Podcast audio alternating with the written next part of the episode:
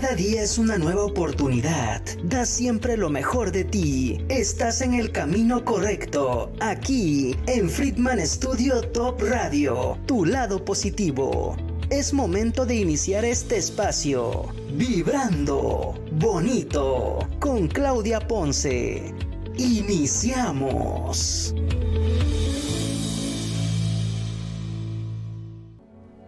Cuando eres producto de, de, tu cultura, sin cuestionar nada, te conviertes en un robot. En la naturaleza no existen fronteras. Toda tierra es de todos y todos tenemos los mismos derechos. Y toda cultura no es más que ideas que nos separan. Decidir con quién convivimos forma parte de los derechos humanos. Decidir un credo religioso, trabajo, familia, pareja, carrera, casamiento, es producto de nuestra libertad de decidir. ¿Qué son los derechos humanos? ¿Por qué necesitamos derechos humanos? ¿Y qué derechos humanos son los que necesitamos realmente? ¿Qué podemos hacer con los derechos humanos para tener una calidad de vida mejor?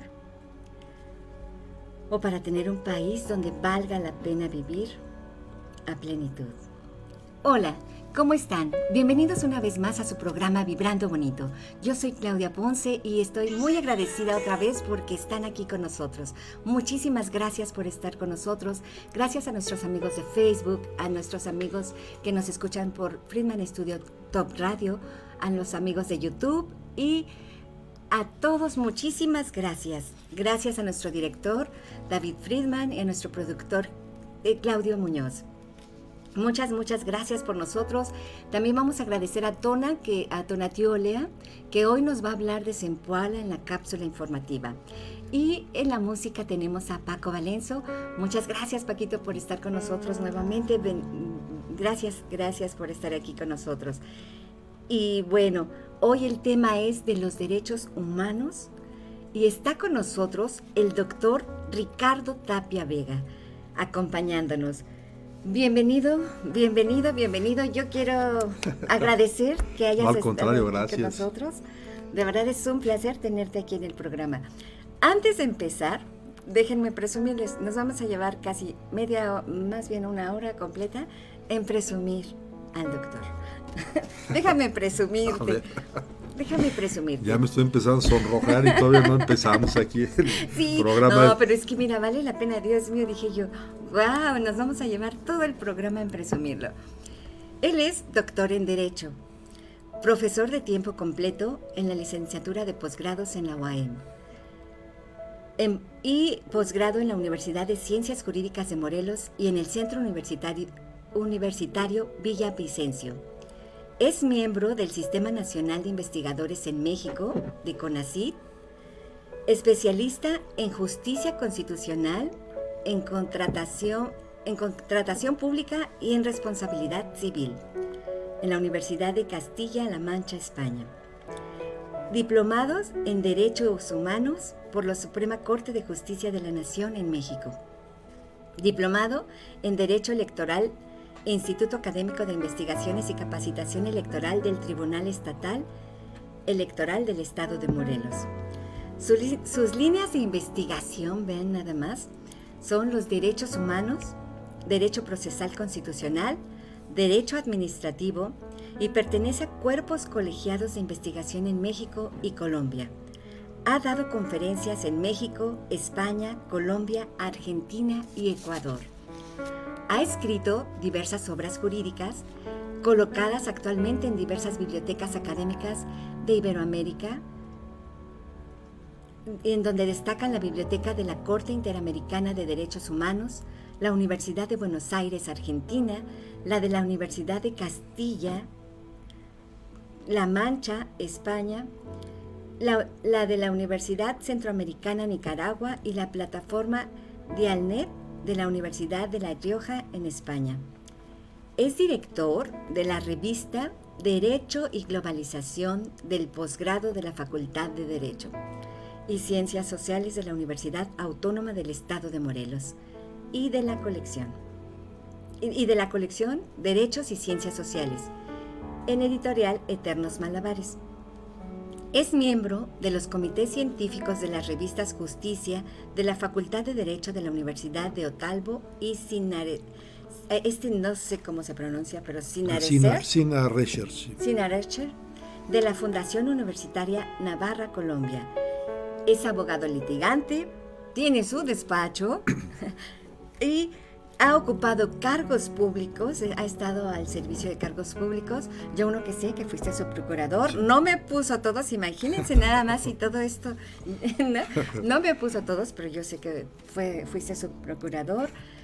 Este, has recibido, fue mucho, ha sido más, eh, ha tenido más cargos y ha recibido premios por su trayectoria jurídica en Colombia, la medalla Carlos Gaviria Díaz, otorgada por el Colegio de Abogados del Suroccidente de Colombia en 2019, y en México la medalla Soto Gama, otorgada por el Congreso del Estado de Morelos en el 2018, reconocimiento como abogado del año, otorgado por la Federación Iberoamericana de Abogados en México, y y venera Isidro Favela, otorgada por las barras, colegios y asociaciones de abogados de la zona norte del Estado de México en el 2019. Y aparte de todo eso, es un grandioso ser humano. Y a mí me da un placer de verdad que nos esté acompañando aquí con nosotros en este currículo tan extenso y dice que todavía le faltó más, este fue muy pequeño. Pero de verdad, bienvenido, amigo. De verdad es un Muchas placer. Gracias. gracias, es un honor estar aquí en tu, en tu programa y de verdad que se siente la buena vibra. Vibra uno bonito desde que va, viene uno entrando acá. Te faltó el dato más importante ahí en el currículum. Soy amigo de Claudia. Ese es el, ese es el dato más importante. Del, Ay, muchísimas gracias. Ese es un dato para mí, de verdad. No sabes cómo aprecio tu amistad. Y pues bueno, aquí estamos para platicar, quizá para echar un poquito de chisme, lo que tú quieras, estamos aquí a la, a la, orden y, y sí lo eh, reitero, vibra uno bonito al entrar aquí y este y pues sabes que te tengo mucho aprecio, mucho cariño y pues aquí estamos a tus órdenes. Yo ¿eh? también, de verdad te aprecio demasiado. Y pues vamos a empezar. ¿Qué son los derechos humanos? Pues es una pregunta interesante. todo el mundo habla de los derechos humanos. Para todo hay derechos humanos, hasta en la casa cuando nos peleamos ahí con la pareja, los hijos siempre salen los derechos humanos, me estás afectando y tienen ¿Qué son los derechos humanos?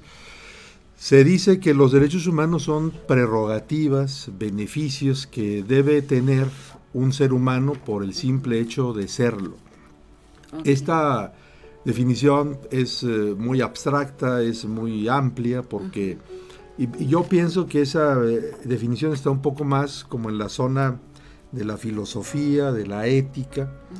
Pero en el derecho, esta idea de eh, derechos, prerrogativas, beneficios que debe tener el ser humano por el hecho de serlo, aterrizan en eh, las constituciones de los países principalmente y en los tratados internacionales.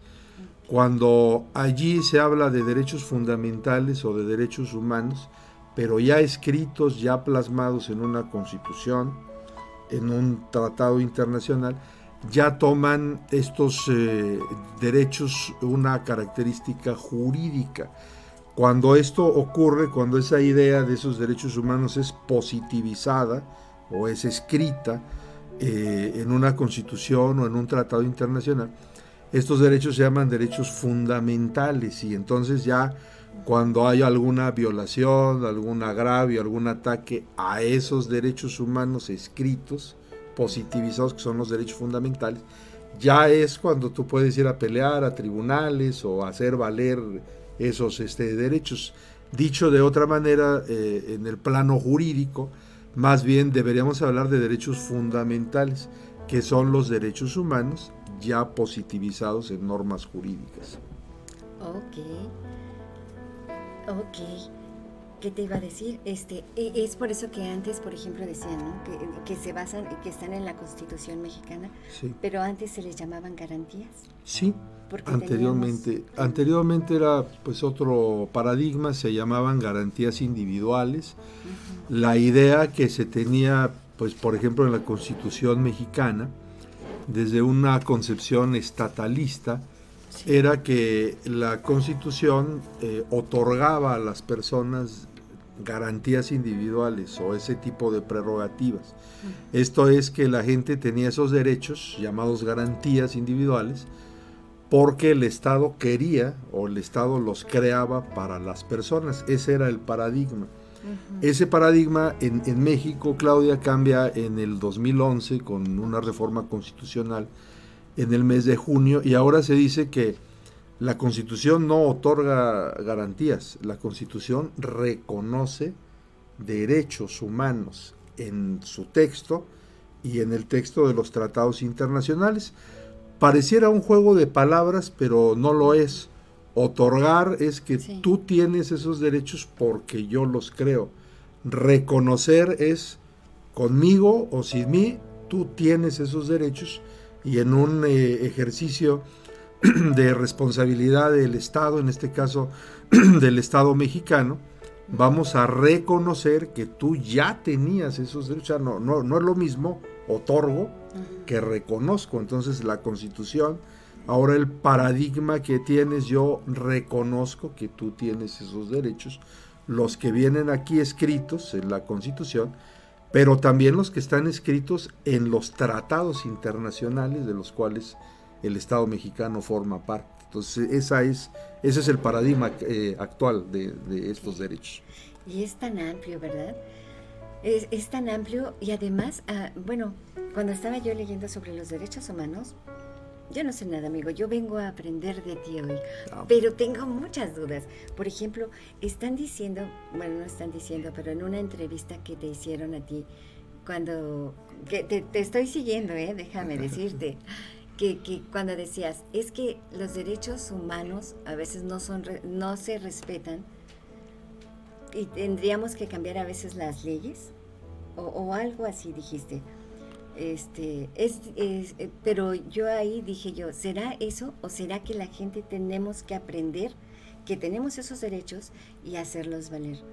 Ya ves que el conocimiento es la, el arma más poderosa. ¿no? Sí, y la educación, Claudia, la cultura, o sea, Eh, un error que muchas veces cometemos los abogados y las abogadas es pensar que los problemas de la sociedad, de las personas, se van a arreglar eh, modificando las leyes o incluso la constitución, creando figuras, suprimiéndolas, eh, por ejemplo, aumentando las penas. Y lo más importante, creo yo, es la educación eh, poder eh, educar a las personas en valores.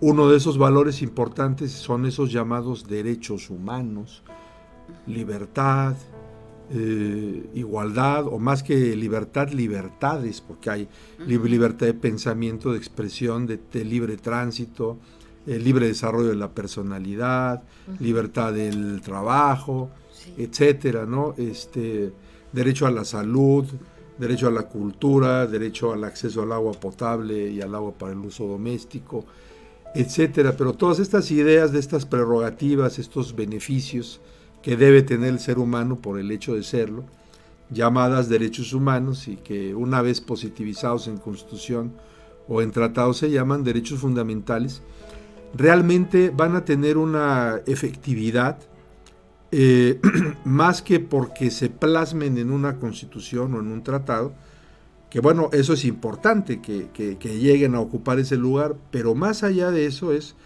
cuando la gente y nuestras autoridades se concienticen que esas categorías existen y que hay que respetarlas.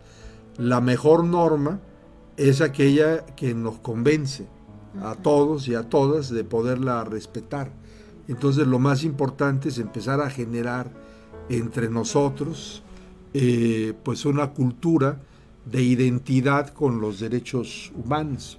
Decía un filósofo Bolívar Echeverría, suramericano, pero eh, eh, estudiado acá en México, cuando le preguntaban qué es, qué es cultura, que cultura es un término polisémico, puede significar muchas cosas, pero en, este contexto de lo que estamos hablando, creo que eh, recordar a Bolívar Echeverría es importante. Bolívar Echeverría decía cultura es identidad. lo que te identifica, en qué crees, cómo hablas, cómo te vistes, cómo comes, etcétera, lo que te identifica, tus costumbres, lo que repites al día a día, eso es identidad. Y decía Bolívar Echeverría, la cultura es la identidad. Entonces, cuando realmente podamos transitar educándonos en derechos humanos y haciendo de estos una verdadera cultura que realmente pensemos, creamos en los derechos humanos, los practiquemos, entonces realmente vamos a pasar a pues a una categoría de una estructura de darles efectividad. Es importante que estén en las leyes, en la constitución, en los tratados, desde luego que sí. Es importante que todas estas eh, eh, estructuras puedan eh, manejar, diseñar, crear garantías de, para que realmente estos derechos puedan materializarse, sí, sancionar cuando no se observen, sí, pero más allá de eso, lo más importante es hacer conciencia y hacer cultura, hacer identidad en el respeto de los derechos fundamentales. Todos creemos, si todos tenemos esa ideología, esa escala de valores, pues no hay necesidad de sancionar a nadie porque todo el mundo los vamos a respetar. Yo creo que la, la clave está ahí. Ok, o sea que podría decirse que es conocer, conocer, aprender y comprenderlos y aplicarlos a la realidad. Sí, aplicarlos, claro. Okay. Eso es lo más importante. Dicen que este, por ejemplo, la eso decía mi abuelita, ¿no? Que no era abogada y que no, no estudió más que al sexto de primaria. Realmente ¿Cuál es la mejor máxima? Pórtate decentemente y pórtate bien. Si te portas bien, en una escala de valores este, eh, generalizados, compartidos por todo el mundo, pues, quien se porta bien, este, quien respeta valores, quien respeta ética, eso no se va a meter en ningún problema y siempre va a estar respetando pues esos este, derechos. Por eso hay que incrustarlos en esa conciencia de lo que se piensa que es portarse bien. Portarse bien es respetar esos, derechos. Hay que educarnos en esos valores, hacer identidad en ello, ¿no? Eso es lo que pienso yo. No, sí, tienes toda la razón, porque además, ahorita, por ejemplo, en esta, en esta etapa que estamos viviendo, en este mundo tan rápido, tan veloz, donde están surgiendo tantas cosas, que tú dices, bueno, ¿hasta dónde llegan los derechos, no? ¿Hasta, dónde llega mi derecho? Por decir, mi derecho de existir y hasta dónde llega el tuyo, ¿no? El derecho de, de, ser, ¿no? Porque ya ves que ahorita, por ejemplo, bueno, no por ejemplo, este, está sucediendo mucho, por ejemplo, en los casos estos, eh, a ver, sácame de esa duda, del libre desarrollo de la personalidad que es lo que están diciendo, ¿no? Que muchas veces ahorita se están enfocando mucho, que ahora ya no es como antes, está, está en la constitución, no, sino que evalúan la situación, ven la situación y, dependiendo de eso ya se hace el amparo y ya tiene el... o explícanos sobre esto. ¿no? Sí, un poco así. Mira, lo que tú dices es muy importante. Eh, los derechos de las personas eh, en la vida diaria hay ocasiones en que colisionan entre sí. O sea, a nosotros nos, han enseñado, nos han educado, y ahí me regreso otra vez al tema de la educación, nos han educado en que, el mundo es un mundo color de rosa, de caramelo, vivieron felices por siempre, y eso en el mundo real no existe. Tampoco en el mundo de los derechos humanos y de los derechos fundamentales ocurre y más frecuentemente lo que creemos que hay derechos, por ejemplo, tuyos, que chocan con derechos míos y los dos son derechos humanos positivizados. Y déjame te digo y hago paréntesis acá, esa clase de derechos el día de hoy en la escala de jerarquía de los derechos están en cúspide, por encima de cualquier otro derecho están los derechos humanos. El problema es que a veces hay derechos humanos que entran en colisión. Vamos a entrarle a, los temas álgidos, si, te parece. Me parece. Por ejemplo, cuestiones que ha resuelto nuestra Corte y también la Corte Interamericana. Temas que tienen que ver, por ejemplo, con el aborto. Ah. Y se dice, a ver, el derecho a la vida de ese producto que está en el embrión. Por otro lado, el derecho al libre desarrollo de la personalidad de la madre que lleva en su vientre a ese producto. Ella tiene derecho de planificar su vida y si por alguna razón quedó embarazada y no quería quedar embarazada, pues entonces ahí está ese derecho, pero, pero choca con el derecho del eh, producto, que es el, el, derecho a la vida. Y como ese hay muchos otros casos. ¿Qué hacer allí? Entonces, lo que hace el eh, derecho, entre otras eh, técnicas, es ponderar, poner en una balanza, viendo no la generalidad, sino el caso en particular, poniendo en una balanza los dos derechos y de acuerdo a las características del caso en particular, pues ver cuál es el que pesa más. Eh, un poco como esa estatua de la diosa Temis con la balanza, pues vamos a ah. pesar a ver cuál es el derecho que, pesa más y pues ese es el que, el que primará, el que vencerá en ese, en ese tema, ¿no? Por ejemplo, si se trata eh, de, un embrión, cuando menos eso es lo, lo que se ha resuelto en estas fechas eh, de primeras este, semanas, a lo mejor las primeras cuatro semanas, las primeras cinco semanas, ahí eh, puede haber una vida, pero es una expectativa de vida. Pudiera ser que ese embrión no se lograra, que hubiera un aborto por causas eh, naturales. Entonces, ese derecho va a ser un derecho incremental conforme se vaya desarrollando y vaya creciendo el derecho lo va a arropar mayormente y entonces va a adquirir mayores este, prerrogativas frente al derecho de la madre. Pero si la madre decide interrumpir su embarazo y esto lo decide dentro de las primeras este, semanas, va a pesar más el derecho de la madre. Eso, eso es lo que se ha llegado a resolver. Y hay otros temas en los cuales hay también colisiones entre, entre derechos, el derecho a los alimentos, el derecho al mínimo vital, tener un sustento. Siempre va a haber una persona que los necesite, un acreedor, y va a haber un deudor alimentario enfrente. Pues sí, pero hay ocasiones en las cuales un mismo deudor alimentario tiene eh, obligación de darle alimentos quizás a sus padres, quizás a hijos de un primer matrimonio, de una primera relación, a hijos de una segunda relación. Y hay ocasiones en que, por ejemplo, el deudor es una persona obrera que gana el salario mínimo y también necesita cierta cantidad para la subsistencia de él, de qué va a vivir. Entonces, esos son problemas reales que se presentan y el derecho tiene que ponderar las circunstancias de cada persona. Por ejemplo, en ese, en ese caso, ¿no? Pensemos a lo mejor que este, uno de los hijos de primer matrimonio es menor de edad, tiene derecho a los alimentos, pero por cualquier razón ya acabó una carrera técnica y es capaz de generar ingresos por sí mismo, está en una posición no tan vulnerable como los otros. Si los otros hijos son bebés, el de 15, 16, que ya tiene un oficio, un arte, una forma de ganarse la vida, o su mamá también trabaja y tiene ingresos y eso, bueno, en una posición estructural real, pues está en mejores posibilidades que un bebé de, meses, cuya madre a lo mejor igual no trabaja, no genera ingresos.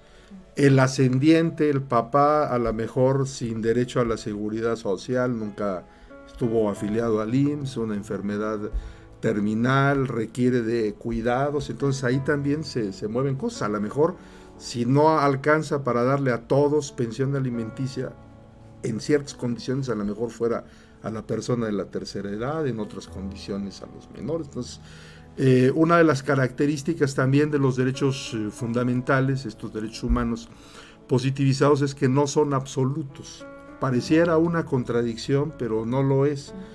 ¿Por qué razón? Porque como están en una cúspide jerárquica o, en una cúpula de jerarquía, no, no hay de inicio uno que valga más que otro. Cuando se presentan estas colisiones, lo que hay que hacer es observar al caso en particular y este, pues eh, aplicar eh, una suerte de, test de eh, proporcionalidad en el cual prima mucho este tema de la ponderación, cuál derecho es el que pesa más en ciertas circunstancias.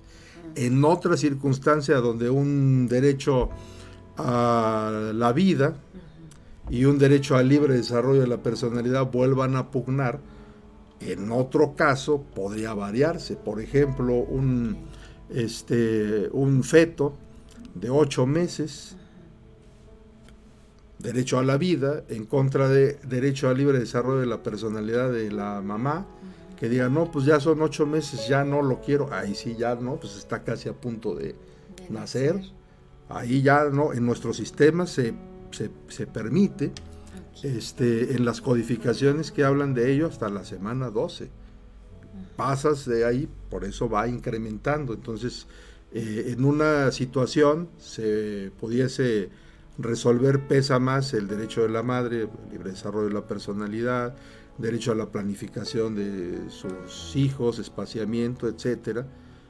En otra situación como esta del feto de ocho meses, oye, pesa más el derecho a la vida de este último que los derechos de la madre. Entonces siempre hay que ver el caso en particular en el cual puede haber derechos en colisión para decidir lo más justo, ¿no? Qué difícil, ¿no? Qué difícil porque ahí se tiene que ver los derechos de los dos y, es que los dos tienen derecho, pero como tú dices, hay que... No se, no se puede quedar el problema sin resolver, o sea, en el derecho no puede haber empate, no puede haber empate, o sea, si hay derechos en colisión hay que, hay que resolver. Y este, como son de la misma jerarquía, entonces hay que aplicar la proporcionalidad y dentro de esta la ponderación. ¿Qué pesa más de acuerdo a las características especiales del caso, que pudieran variar de un caso a otro, como en estos ejemplos que hemos puesto, ¿no? Todos son diferentes, ¿no? Todos son diferentes, sí, sí, sí. Oye, qué interesantísimo. Mira, nos vamos a ir a música y ahorita seguimos con el tema porque yo tengo muchas preguntas todavía. Ay, oye, ¿no? vámonos a música y regresamos en un... Comerciales. Ok, comerciales y ahorita nos vemos. Toma un respiro y sigue vibrando bonito. En un momento regresamos. Hola, soy Fanny Palmeros y te invito a escuchar el programa Talento Humano Lesat, un programa diferente donde hablaremos de temas relacionados de cómo atraer, retener y desarrollar el talento humano. Habrá invitados expertos en todos estos temas y también podrás compartir tus experiencias. Te espero todos los jueves a la una de la tarde aquí en Friedman Studio Top Radio. La radio que se escucha y se ve. ¿Te gusta cantar, pero solamente tu regadera asiste a tus conciertos? Prepárate en la mejor academia de canto contemporáneo, Friedman Studio. Inscripción gratis y precios especiales por contingencia. Entrena tu voz como las grandes estrellas, no importa la edad que tengas. Aquí te decimos cómo. Clases de canto contemporáneo para niños, jóvenes y adultos. Contáctanos a través del WhatsApp al 777-142-8275. Búscanos en Telegram como Friedman Studio. Encuéntranos en Facebook como Friedman Studio Academia de Canto Contemporáneo, Interpretación y Desarrollo Humano. Acompáñanos para que todos juntos sigamos vibrando bonito. Continuamos.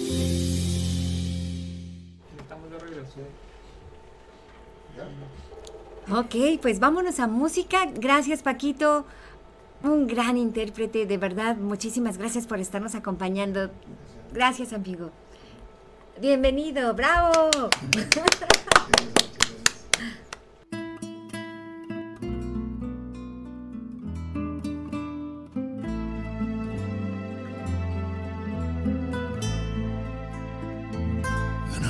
Gracias a la venta me dado tanto. Metió dos luceros que cuando nos hablan perfecto distingo lo negro del blanco. Y en el alto cielo su fondo estrellado en las multitudes la mujer que amo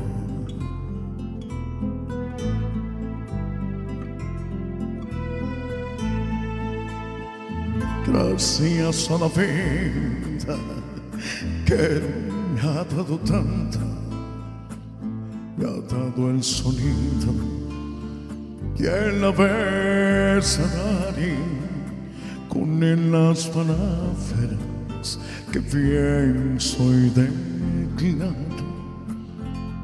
Madre, amigo, hermana y luz alumbrando la ruta del alma de la que estoy amando.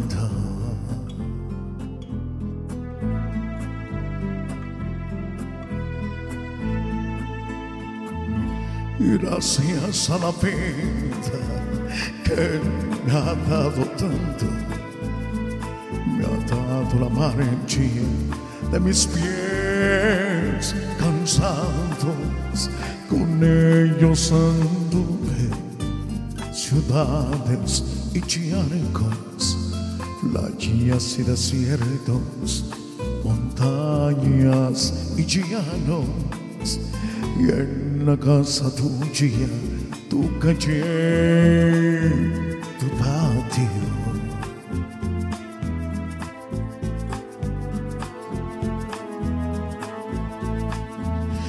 Gracias a la vida que me ha dado tanto, metió en el corazón que aquí en su marco. Cuando miro el fruto del cerebro humano, cuando miro el vuelo tan lejos del mano cuando miro al fondo de tus ojos claros.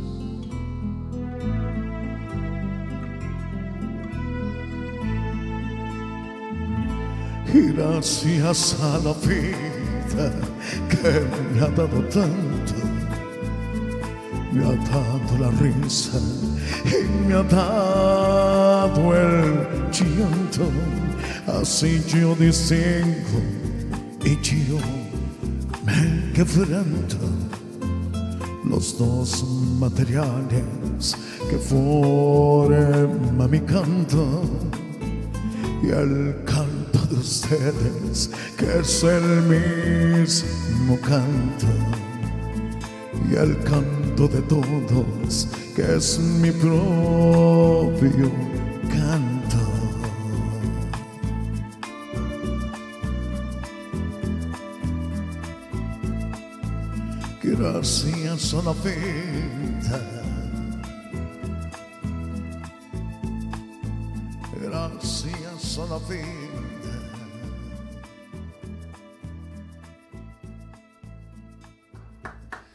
¡Bravo! ¡Bravo! ¡Bravo, Paco Valencia! Muchísimas gracias. Felicidades. Gracias. Sí, muchas gracias por estar aquí. Gracias. Ahorita continuamos con la música. Preciosa canción de Violeta Parra, ¿no? Gracias a la vida, sí, sí. Sí. Vamos, entre otras cosas, también este es un gran, gran. Tú dime, se me fue el avión. Un gran vi- vi- vibrar bonito porque estamos aquí a todo dar, por eso, por eso. Ay, qué error, se me fue el avión porque me estaban diciendo de los mensajes, se me olvidó. Esos los mensajes siempre se me olvidan. Perdónenme. Este, ¿Qué te iba a decir? No, es que de verdad sí le piqué algo. Ya se fue ahí. A ver, se lo vamos a pasar Perdóname. a nuestro Es que justo le piqué y dije, se me fue lo que iba a decir. No, de verdad, vamos a hacer un programa con todos ustedes, con todos mis artistas favoritos. Un gran artista, es un gran artista. Sí, le vamos a dar unas maracas aquí a A Claudia. mí, para yo, que- yo las maracas. o el y, pandero. Y cantamos aquella que decía yo la guitarra y tú maracas, ¿no? ¿Verdad? Ah, no, era esa es con Pablo. Ah, bueno, bueno. pues y yo tú- soy, la, y yo soy por, la que se pelean. Ay, sí. Eso, eso, eso. Yo O mejor aún, la que cobra, nosotros podemos ser los artistas y, Ah, bueno, y ya, todo lo que quieran de cobro, aquí con mi repretransante legal, digo, digo, mi representante legal, Yo perdón, su- perdón, perdón sí, el yo exabrupto, ¿eh? repre- sí, eso sería buenísimo, ¿eh? Ya está, ¿eh? Voy a, voy a eh, empezar a conseguir Listo, eventos para que empiece yo a, a manejarlos. ya está. y con lo que la- a las mujeres nos encanta manejar a los hombres. ¿Verdad? Sí, sí, sí. Bueno, pues vamos a mandar saludos. Bienvenidos a tu programa Vibrando Bonito con Claudia Ponce y su distinguido invitado, el doctor Ricardo Tapia. Muchas gracias. David Friedman dice, hola, gracias, gusto de verte y escucharte. Bienvenido tu invitado, doctor Ricardo Tapia. Mil bendiciones para ambos. Gloria Baeza, felicidades por el programa. Este, dice doctora, doctora Baeza, ¿para cuándo su entrevista? Saludos. Dice Man- Manuel Tapia, saludos al estudio. Ena María Literas, muchísimas gracias porque siempre nos ves cada jueves. Muchas gracias, Ena María Literas. Dice un saludo afectuoso, Claudia, al igual que a tu invitado, el doctor Ricardo Tapia. Muy importante saber cuáles son nuestros derechos humanos y gracias por invitarlo. Desde la Ciudad de México les escucho con mucho, con mucha atención, mucha, mucha atención. Muchísimas gracias, muchas, muchas gracias. Gracias a Iván Fernández, el ingeniero Iván Fernández, que siempre nos ve también. Muchísimas gracias. Gracias a todos los que nos ven. Gracias, Edna. Gracias a todos. Pues aquí seguimos, seguimos aquí en el programa. Este, gracias, Martita, también por vernos y escucharnos. Gracias a todos los que nos escuchan y nos ven. Ahorita seguimos con los, con los mensajes y vamos a continuar. Muchas gracias, doctor Ricardo. Estábamos en la estábamos en, en- en los derechos de, de- del libre desarrollo de la personalidad. Sí, y pues bueno, ese, bueno, haciendo paréntesis, este, em, ¿dónde están los, los derechos? Una cuestión como un poco topográfica, jurídica, y dónde están, para que la gente que nos esté eh, escuchando, ¿no? Eh, básicamente esto que llamamos derechos humanos o derechos fundamentales, que son los derechos humanos positivizados, su lugar topográfico, valga la expresión, es la Constitución y los tratados internacionales de los cuales el Estado mexicano es parte. En la Constitución eh, es un poco más fácil ubicarlo porque es un solo texto. Los tratados internacionales son muchos textos, pero bueno, ahí podemos encontrar este, derechos explícitos, esto es escritos explícitamente ahí. Hay también, Claudia, algunos derechos de, esta clase que no están explicitados, o sea, no están escritos exactamente así, pero haciendo pues una inferencia, este, una abstracción, eh, podemos pensar que están invívitos dentro de esos textos, implícitos, y a estos derechos se les ha llamado derechos emergentes. El derecho al libre desarrollo de la personalidad es uno de esos derechos emergentes. O sea, el público que nos está escuchando dirá, ¿y, y dónde está ese derecho? Porque yo ya busqué en la Constitución y en los tratados y pues nunca dice ahí que tengo derecho al libre desarrollo de la personalidad. Efectivamente, no está escrito en ningún lugar. Pero haciendo un ejercicio de este, observancia armónica, sistemática de lo que dicen otros artículos de la Constitución y de los tratados, podemos llegar a la conclusión de que existe un derecho al libre desarrollo personal de la personalidad. ¿Cómo es esto? Por ejemplo, en, la, en, en- en México, ¿no? El este, artículo cuarto de la Constitución dice que este, eh, se tiene derecho a la planificación familiar, al espaciamiento de los hijos, este, el acceso a la cultura, si tú quieres, el artículo quinto, el derecho al trabajo y al comercio, a dedicarme a lo que yo quiera. Eh, artículo sexto, artículo séptimo, libre manifestación de las ideas libre publicación, noveno, libertad de asociación, este, decimoprimero, libertad de tránsito. Entonces, con todas estas libertades, lo que se piensa implícitamente, bueno, si se tiene derecho a todas esas libertades, entonces también se tiene derecho a que el ser humano sea libre de trazar un plan de vida, dedicarse a lo que quiera, transitar por donde quiera, espaciar sus hijos si los quiere tener. Entonces, todo este combo, vamos a decirlo así, que, que suman esas libertades que sí están explicitadas, nos llevan a pensar que implícitamente nuestra constitución prevé el derecho al libre desarrollo de la personalidad. De ahí surge, no, sé si me explico, no porque esté explicitado, sino interpretando este combo de libertades, llegamos a la conclusión de que hay un libre desarrollo de la personalidad que prácticamente en términos muy llanos es, usted tiene derecho de hacer de su vida un papalote, si usted quiere, es su libertad. Y esta, este derecho ha sido muy impactante en, este, en nuestro sistema, porque con base en esta óptica de la existencia de este derecho, por ejemplo, el día de hoy el divorcio es incausado. Antes había causales para divorciarte. Oh, sí es cierto, ¿verdad? El día de hoy se dice, bueno, ¿Qué derecho tiene el Estado de imponer una serie de causales para divorciarse? Si una persona ya no quiere estar en pareja con otra, ¿por qué ha de meterse el Estado a imponer causales? Prevalencia del libre desarrollo de la personalidad. Otra es matrimonio entre personas del mismo sexo. ¿Por qué razón no reconocerlo, darle los mismos beneficios si es su decisión eh, de eh, su libertad de de ejercicio de sexualidad. Otro eh, muy reciente es el uso lúdico de la marihuana. Y hay algunos otros, pero me, que me quedo. El cambio de sexo es exactamente la... Y, inclusive sin que haya una operación de por medio, simplemente la identidad sexo, sexogenérica, ¿no? Yo no me he hecho ninguna operación de ningún tipo, pero me he visto como mujer y quiero que se me trate como mujer. Bueno, tengo derecho incluso hasta cambiar mi nombre para que haya una armonía entre mi identidad y mi nombre. Ya no me quiero llamar Ricardo, me quiero llamar Stephanie.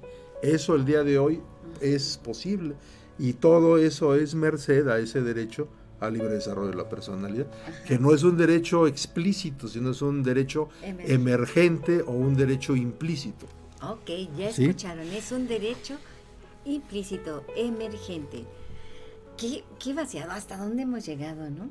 Porque sí, sí me acuerdo que antes, por ejemplo, si los matrimonios se casaban y todo eso, y cuando se iban a divorciar, incluso el abogado le decía, ¿no? A la esposa, tú di que te pega y que te maltrata, aunque no fuera cierto, pero tenía que haber una causal, como tú dices. Porque había que encuadrar forzosamente y también eso pues eh, orillaba, digo, nunca es justificable decir una mentira, pero en la práctica orillaba a ciertas personas y a ciertos abogados sin escrúpulos a decir mentiras con tal de acreditar una causal para disolver el matrimonio. El día de hoy basta ir con el juez y decir yo no quiero estar casado o casada. Ok. Oye, y por ejemplo dicen que ahorita es más fácil divorciarse, es ese divorcio express. Que ese es el divorcio express. Ese es el, el divorcio express porque tú simplemente vas con el juez, ya no quiero estar casada, y entonces el juez ya no quiere estar este, casada, punto. Ya solamente si no se ponen de acuerdo en cuestiones de guardia y custodia de hijos, pensión alimenticia, etcétera, ¿no? Entonces, este, eso es lo que se va a juicio. Pero ya entran a juicio en esos puntos, pero ya estando divorciados. Ah, qué vaciado. Entonces, ya estando divorciados entran a eso. Oye, Ay, que cuánto cobran sí, por eso. es que acá nuestro representante ya dice que todo lo que tenga que beber. ¿Cómo que nada? Lo vamos a meter a curso de matrimonios. a curso de matrimonios. No, y también, este, también en lo que decías este, de cambiarse el nombre, ¿no? Qué, qué, importante, por ejemplo, o sea, cómo, cómo se fue dando esa, esa situación de que una persona X que quería ser, bueno, ella se sentía del sexo opuesto, y, y creo que algo así de que se amparó, no sé qué. El chiste es que logró conseguir que fuera el sexo opuesto al que tenía y que de ahí tuvieron que cambiar acta para Sí. que del acta se cambiaran todos los papeles. Sí, sí, sí, por la identidad eh, sexogenérica. Ajá. O sea, que, que la persona sea tratada, y, y el nombre es una de esas estructuras, en una identidad sexogenérica que la persona desee. ¿no? Entonces, todo, todo eso es- son impi- impactos de libre desarrollo de la personalidad, Ajá.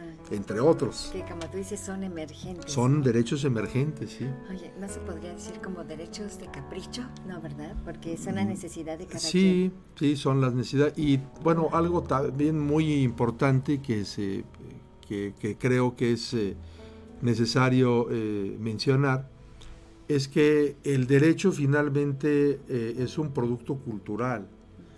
Es cam- cambiante de acuerdo al tiempo y al espacio. El derecho lo que protege es un sistema de valores de una sociedad, una cosmovisión de una sociedad. Por eso el día de hoy decimos, pero ¿cómo es posible que ahora ocurran esas cosas de las que hemos estado platicando? Y algunas otras cuando antes no se veía, bueno, antes nuestras sociedades anteriormente, a lo mejor hace pocos años, tenían un sistema de valores diferente. Entonces, lo que va haciendo el derecho es ir recogiendo el sistema de valores de la sociedad actual, tanto doméstica en sede nacional como la sociedad internacional en el contexto en el cual pertenecemos. Y el derecho lo que va creando son estructuras de protección de esos valores. Esos valores, a fin de cuentas, son los que se convierten en derechos. Y el derecho crea estructuras de protección de esos valores. Como la sociedad es dinámica, conforme pasa el tiempo y conforme estamos en un lugar o en otro, puede haber algunas variaciones en cuanto a los derechos. Ok. Qué vaciado. Qué vaciado, porque tanto sufrimiento, tantas revoluciones que se hicieron para que la gente tuviera sus derechos y, eran, este, pues, eran más como más sostenibles, más fuertes, más... Me, me refiero en el sentido, por ejemplo, del racismo, de, de tener, como tú dices, el derecho a la alimentación, el derecho a una vida tranquila, escoger el trabajo. O sea, e- e- eran derechos humanos que mucha gente no, no, este, no disponía de eso, ¿no? O por ser mujer muchas veces se Sí. nos privaba de muchas cosas, Sí, de, de que tú, tú no puedes, o de o la pobreza, ¿no? No, tú eres pobre, tú no puedes Sí. alcanzar este nivel de vida, no sé. Tantos, tantos, este, tantas repri- reprimendas a- hacia ese sentido y que ahora, por eso digo yo que ahora, como tú dices, se va amoldando a, a la situación, porque ahora es, por ejemplo, es dependiendo de nuestro ser, ¿no? Ya no es tanto dependiendo de los demás, sino, a ver, yo quiero hacer esto y yo quiero hacer esto y, y tengo que, que hacer valer mis derechos como ser humano. sí, y muchos de estos eh, derechos obedecen a, a luchas. Algunas han sido hasta luchas eh, violentas, armadas, otras pacíficas, entre comillas, pero, pero luchas, alzar la voz. Y todo eso corresponde a, a moldes, este, a maneras de pensar de la sociedad, a cosmovisiones. Por ejemplo, en el tema de los derechos de la, de la mujer, todavía prima en, en muchas estructuras la visión machista, con la, contra la que hay que trabajar, hay que hacer con conciencia, identidad. A veces los jueces resolvían en una guarda y custodia, decían, no, pues este, el papá trabaja, bueno, pues sí, trabaja y sale a trabajar, llega tarde, etcétera. La mamá también trabaja. Ah, pues entonces este, le vamos a dar la custodia al papá porque la, la mamá, como trabaja, no tiene tiempo de cuidar a los hijos. A ver, espérate, estás resolviendo con un estereotipo, con una, este, con un prejuicio. O sea que la señora no tiene que trabajar, ella es la que está obligada a cuidar los hijos, no. La señora trabaja, el señor también trabaja. Vamos a ver cuáles son los espacios, los horarios, dentro de esa posibilidad de trabajo de ambos en igualdad, quién le puede dar las mejores condiciones a los hijos o bien cómo podemos establecer un sistema de custodia compartida. Entonces, esas son visiones que se han ido cambiando de acuerdo a una nueva manera de pensar de la sociedad actual. Sí, y qué padre en ese sentido, porque ya es, ya es más equitativo el trabajo del hombre y la mujer en casa, el trabajo del hombre y la mujer fuera, con los hijos, ¿no? La responsabilidad que conlleva, ya es más equitativo, ¿no? Ahora ya incluso ahora hasta las mujeres yo creo que a veces hasta nos pasamos, ¿no? De que dices, no, tengo que hacer esto, ahí tú encárgate, ¿no? Como que ahora ya estamos pero pues como es que equidad, tomando- es igualdad. sí, pero, pero esa libertad, te digo que, que nos ha caído bien, incluso en, el, en las actas de nacimiento que ahora están teniendo, ¿no? Cuando nace un niño, antes era el primero el, el primer el apellido del papá, Así. porque así era por costumbre, por ideología, porque el hombre era el que valía, ¿no? Entonces era primero el apellido del papá y luego el de la mamá. Y ahora ya se puede poner Como Sí, se están pongan de- de acuerdo, de ¿eh? claro. Inclusive ahora que tocas el tema de los apellidos, a mí todavía me tocó cuando yo era niño, ¿no? Se acostumbraba, de- no sé, la señora María Pérez se casaba con el señor Juan González y decía María Pérez de González, no sé si te acuerdas Ah, de, sí, de claro eso, ¿no? sí. Y, y- y eso era dar una connotación como que la mujer fuera propiedad De- de el, el varón por esa partícula Ajá. de y en cierta etapa de la historia del derecho eso era obligación, o sea, era, era cambiar el nombre Ajá. por el de. Hace décadas atrás la mujer no podía celebrar actos jurídicos o contratos si no era con la autorización escrita del marido. Entonces era prácticamente pues una condición de servidumbre prácticamente. Entonces, estas cosas han venido cambiando, yo creo que para, Para bien. bien. Y este, pues es un muy buen ejemplo de los valores de la sociedad actual, incrustados ya en lo que llamamos derechos. Ok. Sí, porque nadie tiene una vida virtuosa, ¿no? Pero sí podemos irnos hacia la plenitud o la felicidad, Sí. no sé. Y lo que el derecho busca siempre, pues es la armonía, la paz entre los individuos de la sociedad y la justicia. Y aparte de que nadie puede obligarnos a nada, ¿no? Que como tú decías hace rato, si nosotros estamos para, si nosotros decidimos perdernos o caer al precipicio, o sea, nadie puede obligarnos Sí, sí, porque es nuestra decisión. En tu decisión, Ajá. En tu convivencia con los demás, si hay obligaciones que hay que cumplir y si alguien no las cumple, también entra el derecho incluso con la fuerza del Estado para, para hacer cumplir. Si hay alguien que debe una pensión alimenticia y no la pague, pues no es que quiera, no hay que embargarle, hay que... Pero en, en tus adentros, lo que tú quieras hacer con tu vida, sin afectar a los demás, eres plenamente libre. O sea, sin afectar a los demás, Sí, somos plenamente, plenamente libres. libre. Se ha ido avanzando, hay todo- todavía zonas en construcción. En algunos países, por ejemplo, ahorita muy en boga en España y en Perú, la vida digna y también la muerte digna. Ya el tema de la eutanasia es un, es un tema eh, transitado materialmente en, en España, por ejemplo, y en Perú. En México tenemos eh, algunos visos, por ejemplo, en la Constitución de la Ciudad de México que habla de vida digna y muerte digna. Todavía no hemos abordado el tema plenamente de la eutanasia. Yo estoy de acuerdo con ese tema. Finalmente, si es tu elección. Y también hay una colisión de derechos, el derecho a la vida y el derecho a la dignidad. ¿Qué pasa cuando una vida ya no es digna? Ya ninguna medicina te, te salva, te vas a morir, pero en lo que te mueres sufres, tienes una, una serie de dolores este, insoportables, no te puedes valer por ti misma, ¿no? No tienes también derecho a decir ya no quiero vivir y hacer que prime la dignidad sobre la vida, yo creo que sí. Y así lo ha resuelto Perú, España y algunos otros sistemas. Sí, pero ahí está el caso muy feo, ¿no? Porque estás dejándole la responsabilidad, porque no te la quitas tú la vida, alguien más lo hace por ti, ¿no?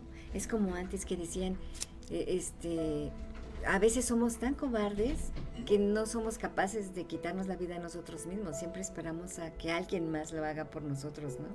Pero imagínate una Pero- persona que ya no se puede ni mover, ¿cómo se va a quitar la vida? Y ahí yo creo que tiene que entrar el Estado, es de las prestaciones que le debe dar el Estado a la Oye, persona. pero en ese caso de que la gente no se puede mover, ¿ahí decide la gente o deciden los que están alrededor? Si está en pleno uso de sus facultades, debe, de- debe deci- decidir eh, la persona. ¿Y, y si no? Si no, entonces no, no se le puede privar de la vida, pero sí, y eso lo dice la Ley General de Salud acá, si está con lo que le llamamos vida artificial para que nuestro público entienda, Ah, ¿no? que está conectado o desconectado.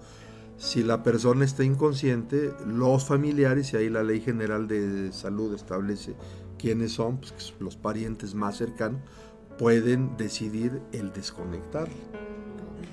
Ay, qué difícil situación, de verdad esa. Mm, Yo, ¿sabes? ¿Sabes yo por qué luego sí, def- yo sí defiendo la vida? Porque a mí me tocó en el caso de mi mamá, tuvo un derrame cerebral y que ya decían que ya no había solución ni nada.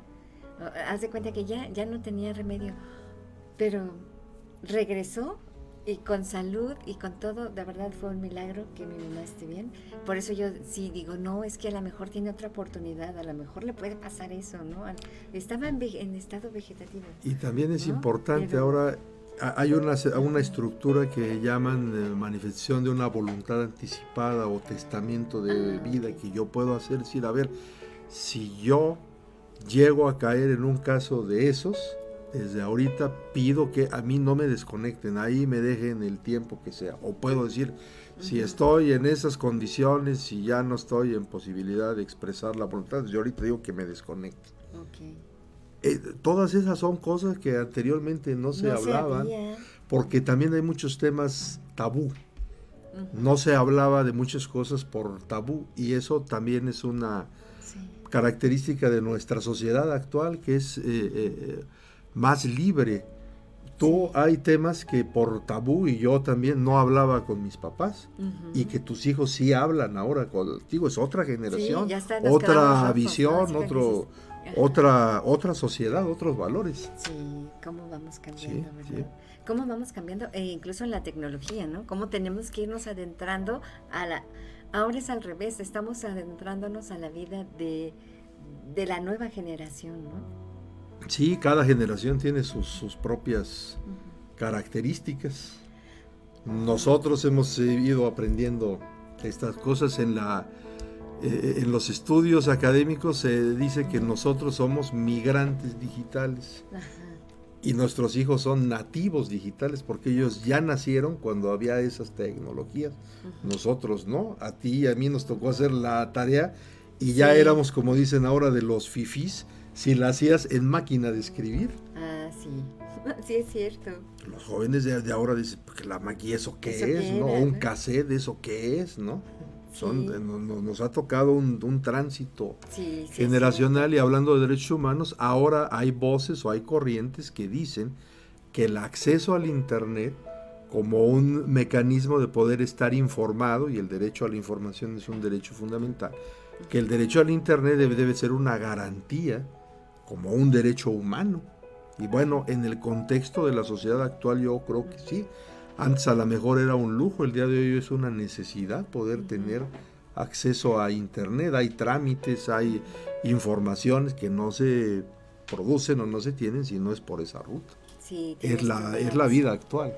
Sí, pues ya saben, entonces hay que conocer nuestros derechos para poder, poder, este, poder, ay, mm, Poder empoderarnos, Empoderarnos. poder realmente tener este, pues una libertad.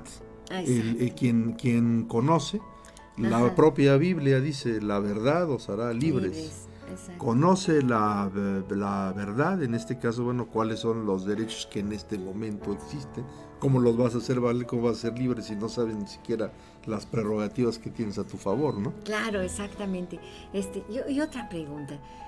Ya ves que también dicen que este e- el derecho de la, de, de la presunción de la prueba, ¿no? Que, que hay muchos casos en donde eh, el- aquí en México, por ejemplo, es, es este es, es- no es culpable hasta que se demuestre lo contrario. Así es. ¿Cuántas veces se ha violado ese derecho o, o cómo se maneja eso?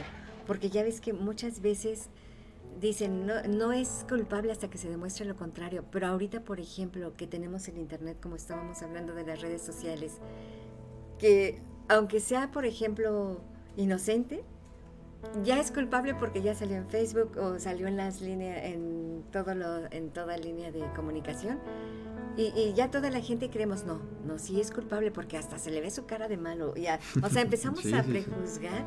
Así es. Y, este, y empezamos así y, y luego, no sé, tú desmiénteme, pero muchas veces incluso la misma sociedad o a veces pareciera que dice, no, sí, ya, es culpable con tal de que apagar esos fuegos o ese chisme que está en la revolución, ¿no? Sí, pues bueno, hay, hay dos cosas. Una, lo que se maneja en redes, eh, el derecho a la dignidad de una persona. Si la persona es una persona común y corriente, como tú y como yo, y hay aspectos difamatorios de, de una persona, cuando hablo de difamatorios que, que, afectan su, personalidad, sin importar si lo que dice ahí es cierto o no, simplemente la información afecta a, su persona, ¿no? Eh, hay mecanismos ya de protección a, a, los datos personales, a la información, puede, puede, puede uno acceder a mecanismos para que ese tipo de publicaciones, por ejemplo, se bajen. O si te han causado pues algún gravamen, puedes ir a un juicio civil y demandar la reparación del daño moral mediante una indemnización. En relación a las personas comunes y corrientes como nosotros, se, se dice actualmente que quienes no están en esa estructura son las personas públicas por ejemplo, los políticos. O dicho en otras palabras más lisas y llanas, pues ellos tienen que aguantar vara, como dicen.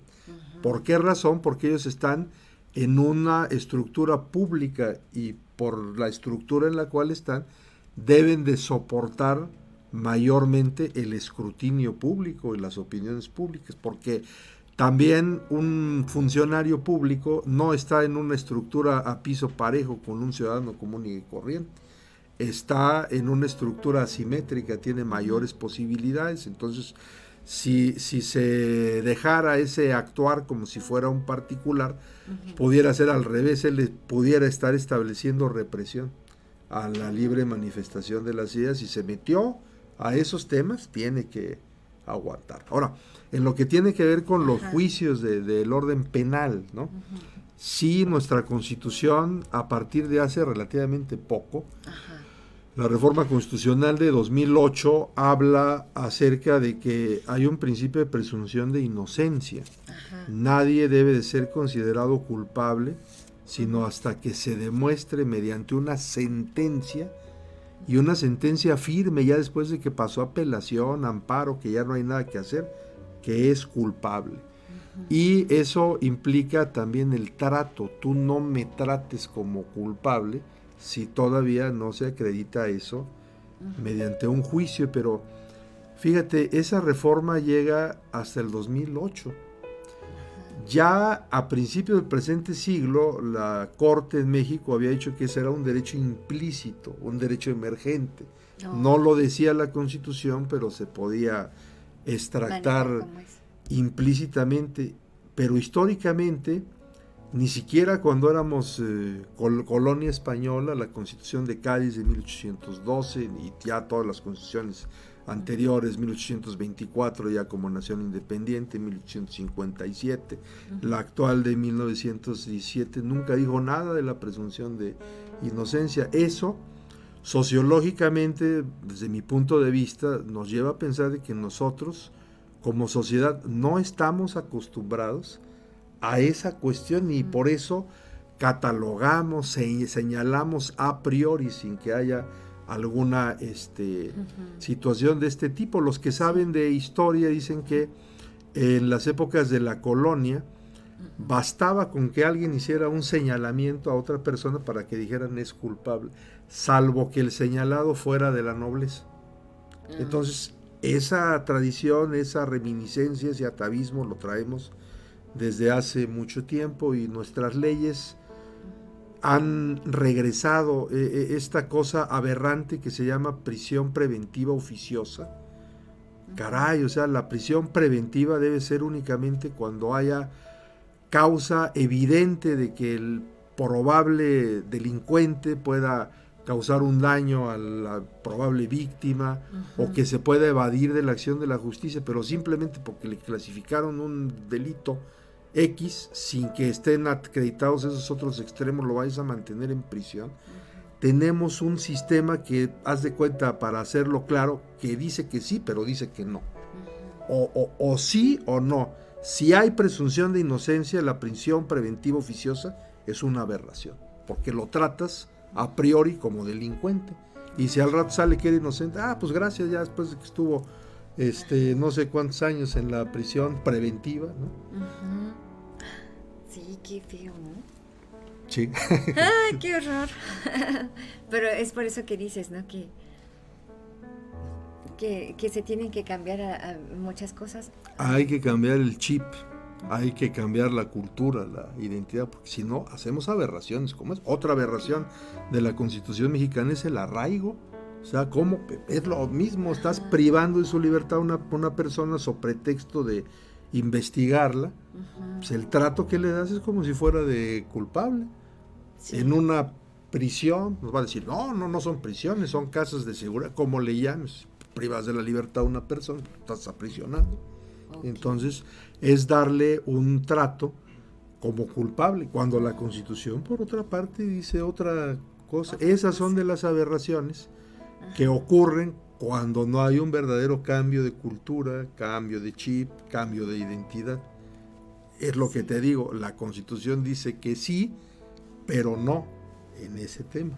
Sí. Y, es que también, ¿cómo podemos hacerla respetar la constitución si nosotros mismos en nuestra propia casa, ¿no? Hacemos, juzgamos o, o decimos, ¿no?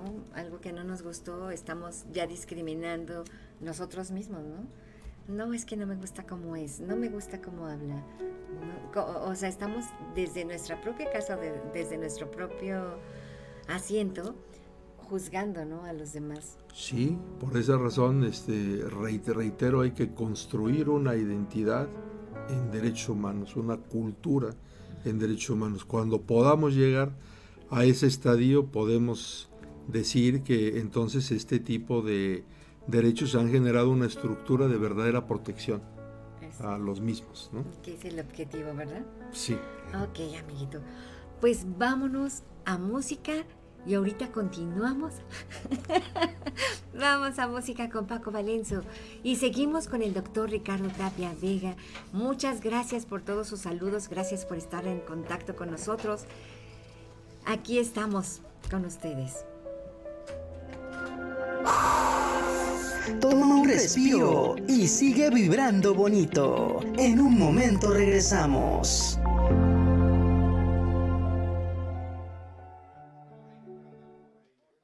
Actores, cultura Annyeonghaseyo, yo soy Tita y esto es OK Pop. Todas las novedades de tus idols, actores, cultura asiática y más sobre el mundo del entretenimiento. Escucha las últimas noticias del K-Pop en español todos los lunes a las 2 de la tarde en la mejor emisora de radio Frontman Studio Top Radio. Así que ya sabes, cuando te pregunten cuál es el mejor programa que te conecta con tus artistas favoritos, di OK Pop. Jackie Vasco Reestructura tu fibra capilar y luce un cabello sin frizz, hermoso, sedoso y con Contacto en Facebook e Instagram como Capelizani. Teléfono 777-328-6048. Jackie Vasco Capelizani. Acompáñanos para que todos juntos sigamos vibrando bonito. Continuamos.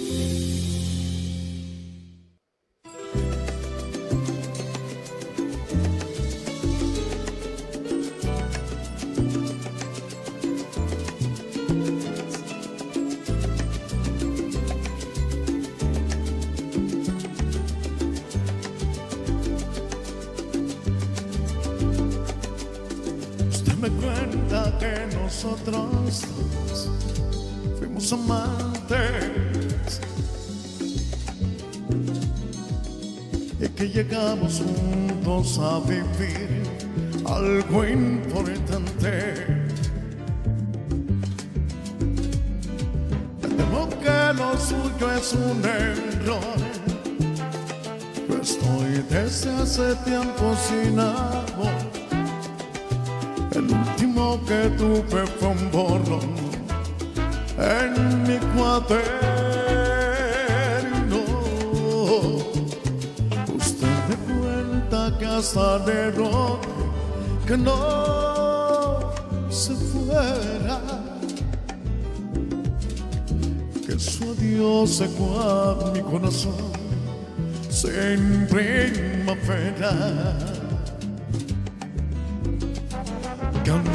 Por ahí de par en par, llorando sin poderme olvidar, gastándome la piel en recordar su juramento.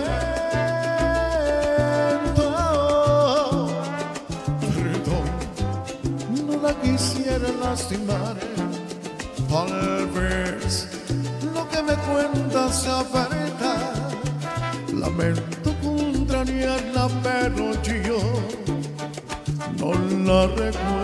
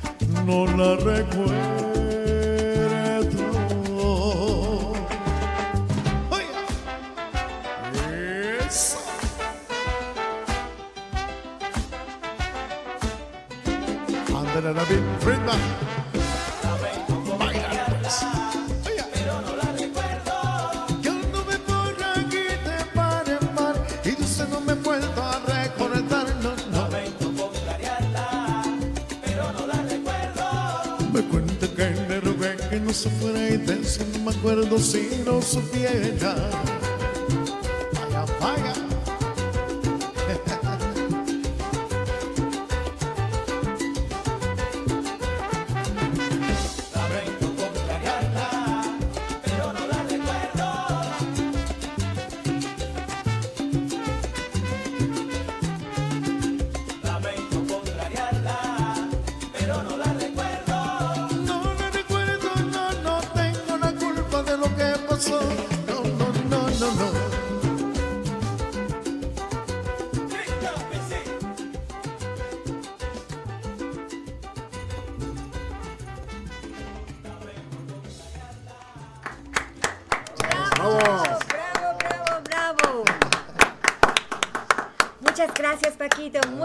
gracias por deleitarnos con tu música. Bienvenidos, bienvenidos. Pues seguimos aquí, vamos a explotar al doctor Ricardo Tapia. Vamos a sacar toda la sopa de todo lo que pasa en los juzgados, de todo lo que... Ya me vas a interrogar con Tehuacán, ¿o qué? Ya, ya, me, ya me estoy así, como que Oye, me está ¿todavía dando miedo. eso? No, no, no, esas son aberraciones, eso, no, no. Oye, no, no. sí, cuántas aberraciones, ¿no? Sí, y fíjate que, que en eso antes eh, se pensaba que la prueba reina era la confesión, y entonces por eso había que buscar por todos los motivos, aún torturando, que las personas confesaran, y, y también eso es un atavismo cultural que, que, se, que se tiene, ¿no? Este, pe- eso viene de las épocas de la Inquisición, que la confesión era la prueba reina. Entonces, aunque en el papel nuestras leyes, eh, eh, nuestras normas que nos rigen, hablan de una investigación científica. En Iberoamérica nos ha costado mucho trabajo y particularmente en México poder transitar pues a una verdadera investigación científica que ya no base las cuestiones en la confesión. Incluso puede haber una persona presuntamente eh, implicada en un delito que se declare culpable, pero si se hace una investigación científica apropiada, se pueda llegar a la conclusión de que él no cometió el delito, Puede ser que confesó por cubrir a un familiar o por presiones, amenazas, etc. Entonces eso también es de nuestros atavismos históricos con los que hay que seguir luchando. Ahí vamos poco a poco en ese tema también. Oye, pero qué difícil, ¿no? Muy difícil, sí. Eh, eh problemas de salud, ¿haces corajes cuando estás haciendo eso, eh, eso o ya estás acostumbrado? Pues se va uno acostumbrando a todo, ¿no? Desde, desde luego siempre, este, pues cuando hay injusticias, cuando hay atrocidades, violación a los derechos humanos, pues, pues vaya, sí, sí te cala, sí te marca, sí te molesta, pero pues tiene uno poco a poco que, ir, este, tomando una actitud, este, serena y más que vociferar, pelear o lo que sea, es, más bien es el buscar de acuerdo a las herramientas del derecho, con corazón caliente y mente fría, cómo poder defender, cómo poder incidir en reparar o prevenir esas violaciones. Sí, porque sí, es, es, increíble, ¿no? Todos los derechos que, que tenemos y que no los conocemos, ¿no? Sí, sí, sí. Hay en la, fíjate que en la, en la página de la Suprema Corte de Justicia, que creo que ha hecho un trabajo extraordinario, en la difusión eh, universal del conocimiento jurídico, hay algunos micrositios en los cuales, eh, porque este tema es técnico y es un tema muy complejo, pero ah, se ha hecho el esfuerzo en algunos micrositios, inclusive con muñequitos, ¿no? ir este, enseñando, bueno, cuáles son los derechos eh, quizás más visibles, este, eh, para irnos educando poco a poco, porque reitero, en su topografía pues, está en la Constitución y en los tratados, y ahora mete a la Constitución y checa y ven, ven, diciendo exactamente dónde, y en los este, tratados a veces es una tarea incluso complicada para quienes somos abogados, ¿no? Pero este, la Corte, te, digo, tiene, y, la Corte Interamericana igual, la Corte Mexicana, tienen en sus páginas micrositios a donde hay algunos trabajos en esa ruta muy digeribles para el público en general, como para ver eh, en una visión muy genérica cuáles son, vamos a decirlo así, nuestros derechos básicos. Ya. En el caso de los niños, por ejemplo, ¿ha cambiado algún derecho? Sí. ¿Sí? ¿También ha surgido así como emergente? Sí, eh, y pues bueno, ahí afortunadamente se ha ido explicitando, pero sí hay también derechos emergentes. Eh, eh, a finales de los 80 este, aparece en México un tratado internacional muy interesante que es la Convención de los Derechos del Niño. Entonces ahí vienen explicitados una serie de derechos. Por ejemplo, uno muy importante es el derecho a la escucha porque a veces los papás están peleando y, el juez y, quien le preguntó, eh, ya le han pedido parecer al menor de edad. Digo, un niño o una niña, pues depende su edad, va a tener este, una capacidad de apreciación, de cognición en desarrollo. No lo que diga el niño o la niña o lo que quiera va a ser obligatorio para el juez, pero sí el juez tiene, por ejemplo, a partir de, este tratado internacional, la obligación de escucharlo. Y escucharlo no solamente es levanten un acta y a ver 20 minutos qué cosa dice y lo escribimos. Escuchar es tratar de desentrañar el mensaje de lo que esté diciendo. A lo mejor explícitamente te dice una cosa, pero ya con la ayuda de un experto en psicología que esté con el juez, etcétera, nos damos cuenta, por ejemplo, que la niña dice una cosa, pero en realidad con su actitud nos está diciendo otra. Ese es el derecho a la escucha, más bien el, el derecho a percibir los mensajes, que en una controversia litigiosa donde haya derechos de niños, niñas y adolescentes pueda eh, eh, ocurrir, ¿no? Eh, hay una garantía. Las garantías son ahora, antes garantías individuales eran lo que ahora conocemos como derechos humanos. Ahora las garantías son las herramientas que, que hacen que se materialicen, que sean posibles los derechos, que realmente se cumplan. Una de esas herramientas, el día de hoy se llama interés superior de los niños, las niñas y los adolescentes. Eh, esto viene explicitado en el artículo tercero de la Convención de los Derechos del Niño, que es un tratado internacional, y en el artículo cuarto de la Constitución mexicana. A lo que se refiere este principio del interés superior de niñas, niños y adolescentes es que en toda decisión del Estado o de sus agentes, uno de ellos pueden ser los jueces, se debe siempre de estar a lo que sea más benéfico a las niñas, a los niños y a los adolescentes. ¿Por qué razón? Porque eh, en, sus relaciones con los adultos siempre va a haber una relación asimétrica. O sea, no hay piso parejo. Por esa razón, el derecho debe de construir mayores prerrogativas para niños, niñas y adolescentes para tratarlos de, de poner en un plano de igualdad. Por ejemplo, un, niño, una niña y a veces algún adolescente pues, necesita para su vida, para su desarrollo a un adulto. No puede generar ingresos, por ejemplo. Necesita ser eh, educado o educada y no solamente en los contenidos de la escuela, sino la educación de casa que le llamamos, ¿no? Necesita cuidados, Dentro de esos cuidados también necesita afecto, necesita amor, necesita cariño.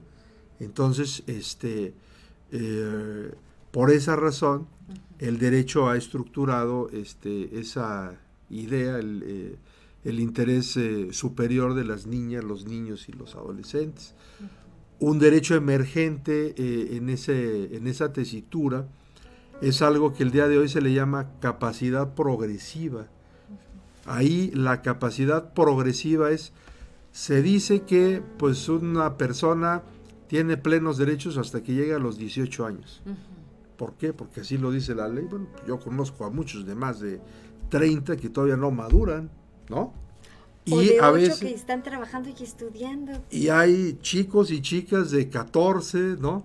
Este, de 15 que, que ya tienen una madurez, ¿no? Entonces, Capacidad progresiva quiere decir que hay que observar también cada caso en particular y si el niño, la niña, el adolescente ya tienen un avance, un desarrollo mayor, pues hay que tomarlo en cuenta, sobre todo por lo que dice.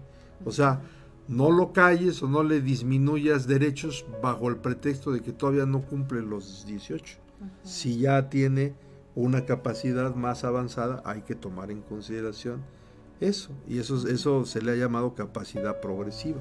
Ok, y que ahí también entra, por ejemplo, ahorita me hiciste acordar del caso de la juez, ¿no? De, de, de la niñita esta que vino su papá y que la juez autorizó que se fuera con el papá y la niña dice, es que yo no me quiero ir.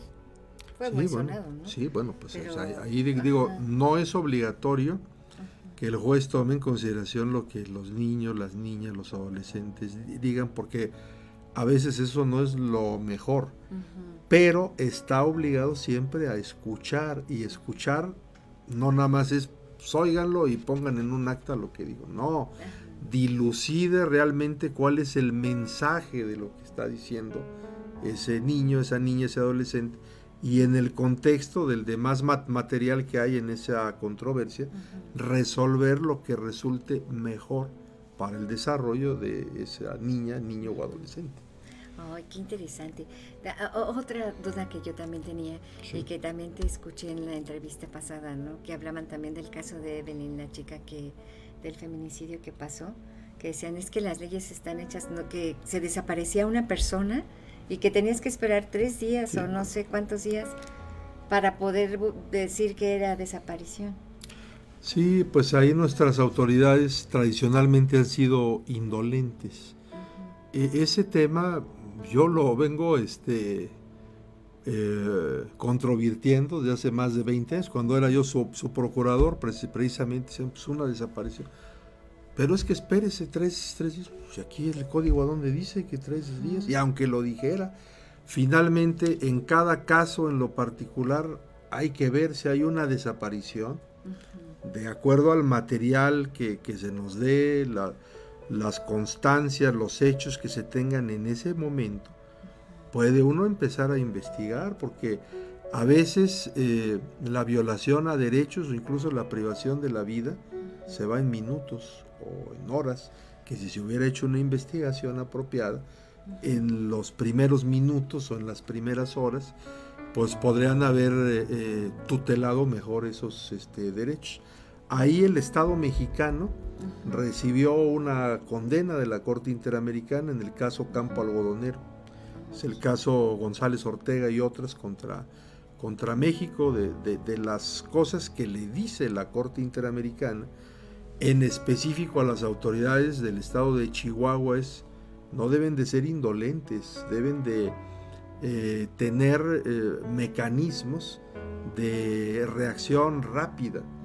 Se condena a muchas cosas, inclusive a poner en capacitación a los agentes del Ministerio Público, los policías, porque algo muy común era decir, bueno, es que si atendí la investigación inmediatamente, como aquí está el, oficio que le mandé a la policía para que investigara.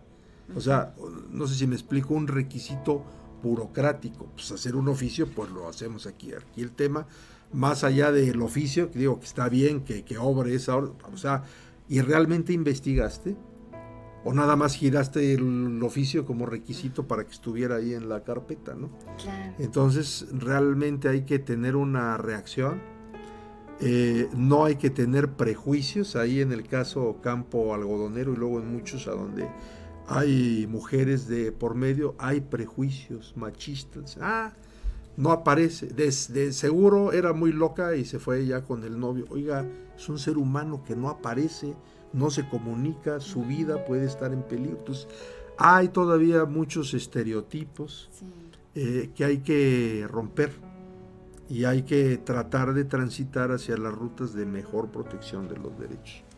Exacto y aunque fuera loca o lo que sea, era su derecho a ser como quisiera. Claro, claro, pero digo, es el prejuicio y por eso a veces no se investiga y eso está mal y bueno, se como ha ido que ahí juzgamos, ¿no? Es, es, como decíamos, es un prejuicio, sí, claro, claro, claro. Las situaciones. Eso fue lo que pasó con las mujeres muertas de, Juárez.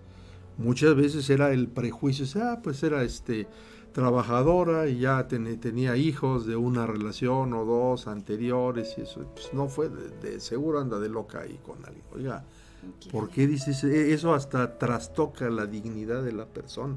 Es un ser humano, simplemente, que no aparece, no se comunica, hay una posibilidad de una situación de riesgo, hay que investigar. Exacto. Y, es como en el caso, en el caso del este el acoso callejero también, que el acoso callejero, desde que nos dicen y eso, ¿por qué siempre la mujer, no? O que si se puso minifalda es porque tiene ganas o cosas así que... Sí, sí, sí, que son estereotipos que hay que romper. Y, y, ahí fíjate que también es importante, Claudia, el tema de los contextos, o sea, con honestidad eh, debemos de partir de un contexto que la sociedad en este momento todavía es una sociedad machista. Por lo tanto, también en estas cuestiones de la simetría, el colectivo que forman las mujeres es un colectivo en estado de vulnerabilidad. ¿Qué necesita hacer el derecho o las resoluciones de las autoridades? Visualizar con perspectiva de género. ¿Qué es eso? Resolver con perspectiva de género es reconocer que lo que ocurre ocurre en un contexto de machismo, a donde hay estereotipos, prejuicios, etcétera. Entonces, reconociendo que estás en ese campo, en ese contexto, debes de dar mayores prerrogativas para realmente hacer justicia. No es lo mismo si estuviéramos en una sociedad realmente igualitaria, sin machismo, sería otra la manera de resolver. Entonces juzga con perspectiva de género, resuelve con perspectiva de género, es reconoce que en este momento hay machismo y hay estereotipos. Si tú en tu resolución como autoridad haces caso omiso a ello, estás en una realidad diferente. Y entonces hay que reconocer esas eh, realidades y en eso también el derecho ha avanzado. Ay, qué bueno que vamos avanzando. Qué bueno que vamos avanzando y qué, qué bonitos temas. Este, si tienen alguna pregunta, duda, ya saben. Voy a preguntarte por tus libros que traes. Sí. A ver, presúmenos qué es lo que, que tienes. Pues mira, acá traemos unos libros. Este, este en realidad, eh, pues a ver si no, este, algo me dice la coordinadora y el editor. Todavía no se presentan oficialmente los libros, van a estar también a la, a la venta, entre otras librerías en Porrúa, pero ya está impreso y yo, yo los quise traer, es un libro colectivo de investigación, o sea, participamos varios investigadores, tanto de Morelos como de Colombia. El libro lo edita eh, Editorial Eternos de Malabares, en la cual yo soy director de esta colección de libros. Participa la Universidad Autónoma del Estado de Morelos y la Autónoma del Cauca de Colombia. Quienes lo coordinan es la doctora Laura Elizabeth García Méndez, que es compañera investigadora de aquí de la UAM, y la doctora Bárbara González Medina, investigadora de la Uniautónoma del Cauca. Y pues bueno, este es el último trabajo en el cual yo participo. Aquí yo escribo uno, uno de los artículos o, uno de, los ensayos de investigación. Mi, artículo o mi, mi, capítulo del libro se llama La configuración de garantías por parte de las empresas mineras en relaciones horizontales, alternativa de protección al derecho fundamental a un medio ambiente sano. Y el libro se llama aportes integrales para la minería en el desarrollo sostenible. Entonces este me lo traje porque está como el pan calientito, tan calientito que, todavía no es la presentación oficial, pero el producto ya está impreso y pues yo te los traje a obsequiar. Ay, muchísimas gracias. Soy privilegiada. Muchas gracias, doctor Ricardo. Y pues bueno, aprovechando haciendo el comercial, pero académico, Fíjense que acá el posgrado de la Facultad de Derecho y Ciencias Sociales de la Universidad Autónoma del Estado de Morelos es un posgrado, este, Claudia, que está bien rankeado a nivel nacional. Ah, Estamos dentro de los siete mejores doctorados del país, incluyendo universidades públicas y privadas. Hemos hecho muchos eh, productos como, como estos, o sea, libros colectivos de investigación con investigadores e investigadoras tanto de la UAM como de otras universidades de otros países y de otros estados de la República. Y creo que estamos bien rankeados, pero a veces, pues como dice el, el dicho, nadie es profeta en su tierra, entonces a veces nos hacen más caso lo que nosotros escribimos acá en otros países y en otros estados que aquí mismo. Lo digo con mucho respeto, por ejemplo, nuestras diputadas y diputados del Congreso de el Estado a veces este, andan haciendo contrataciones, por ejemplo, de este disque expertos para que les hagan leyes o reformas, cuando podían acudir de manera directa al posgrado a pedir opinión. A veces esas opiniones son hasta gratuitas, porque para nosotros el emitir una opinión, aunque no se nos pague nada, nos suma puntos en el Sistema Nacional de Investigadores de CONACYT y son productos de mayor valía y no anda gastando dinero el Congreso del Estado, pero como decía el dicho, a veces andamos buscando amores imposibles teniendo tan cerca el corazón. Ah, Oye, qué poeta.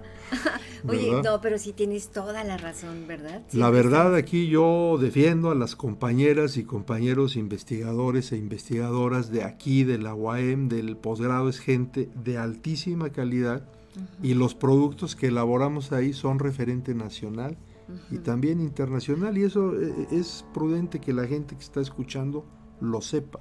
Estamos haciendo bien las cosas aquí en la UAM. No, y yo lo sé porque yo te conozco, eres de verdad una admirable persona, una maravillosa persona de verdad, y yo sé que están haciendo bien las cosas. Y, que las seguirán haciendo. Sí, pues ahí estamos, picando piedra. sí, este, no, pues ya vamos a despedirnos en un ratito más. ¿Sabes qué nos faltaba? ¿Ya viste que nos falta siempre tiempo? Siempre nos, faltó hablar, nos faltó hablar de lo de decías de las empresas, de, de las empresas, ¿no? Que también sus derechos, los derechos humanos como empresa y como laborales, ¿no? Sí. O sea, nos, nos falta. Hay un chorro de cosas que nos hacen falta. Sí, nos claro, hablar siempre de todo. Pero, a ver, dinos un consejo que quieras darle a todos los que nos están viendo. Bien, pues eh, yo creo que, digo, en el contexto de lo que estamos este, platicando, podernos informar eh, de qué son los derechos humanos, ya dijimos que son prerrogativas que debe tener el ser humano por el hecho de serlo, eh, basadas en la idea de dignidad de la persona, necesarias para el desarrollo integral de, de la persona, están positivizadas o escritas en nuestro sistema, en la Constitución o en los tratados internacionales. Hay que tratar de acceder a estos contenidos, de los más importantes quizá las libertades, el derecho a la vida, el derecho al trabajo, el derecho a la cultura, a la alimentación, al agua potable y al agua para el uso doméstico, a la salud, etcétera. Hay que tratar de conocer cuáles son esos derechos y a partir de allí generar una cultura de identidad, de que realmente no la creamos, porque cuando no lo creamos vamos a respetar.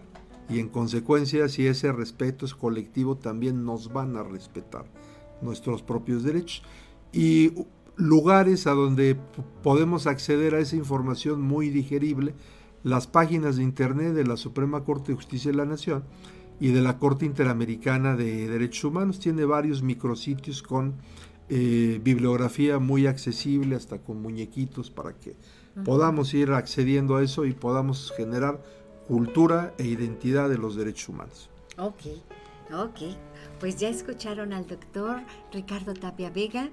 Qué honor de verdad tenerte aquí. No, al contrario, gracias y este, pues siempre honrado por la invitación y sabes que te quiero mucho. ¿eh? Ya sabes que es correspondido y no te voy a dejar sin antes que me lo Claro que sí. Dedícamelo. Y chicos, la próxima semana nos vamos de vacaciones. No vamos a ir, nos vamos a ver hasta el, el 21 de abril. La próxima semana no hay programa. Nos está diciendo nuestro director que tenemos vacaciones. Así que los esperamos. No se olviden de estar con nosotros el próximo, la próxima semana de esta a la otra, en 15 días. Y Paquito Valenzo, muchísimas gracias. Ahorita nos vamos a ir con música. ay, nos vamos a tomar la foto también. Oye, yo quiero hacer todo rápido, ¿verdad? Este, nos vamos a ir con música. ¿O nos vamos a una vez con música? Como gusta, falta la cápsula y la música, ¿no? Ajá, y, despedirnos. Como gusta. Entonces, cápsula. ¿Sí? ¿Sí? ¿Tienes tiempo? Sí, sí, ¿Seguro? Sí, sí. Okay. Sí, tienes tiempo. Vamos a la cápsula.